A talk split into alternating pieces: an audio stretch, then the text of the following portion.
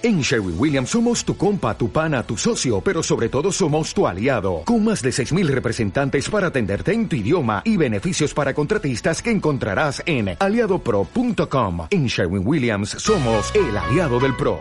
El sistema de la ONU, al igual que sus Estados miembros, acogieron con satisfacción el acuerdo alcanzado en la tercera Conferencia Internacional de Financiamiento para el Desarrollo que concluye este jueves en Addis Abeba.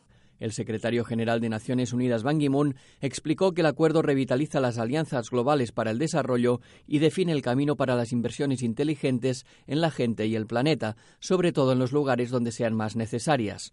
El viceministro de Asuntos Exteriores de El Salvador, Jaime Miranda, comentó que si bien para algunos países el documento puede no incluir todos los aspectos que les gustaría, es muy importante haber logrado un consenso. Para nosotros es de mucha satisfacción el hecho de que se ha tomado en cuenta un tema que es crucial en El Salvador, es el, tema de migración, y que también se ha cambiado el concepto sobre remesas, ¿verdad? Las remesas es eh, un flujo de dinero privado y que va fundamentalmente a consumo.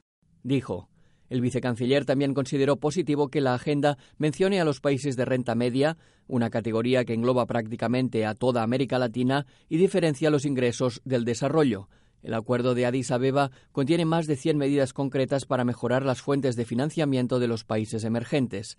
Entre otros puntos, pugna por las inversiones público-privadas, así como por la ampliación de las bases tributarias, la mejora de los sistemas nacionales de recaudación y la lucha contra la evasión fiscal y los flujos financieros ilícitos.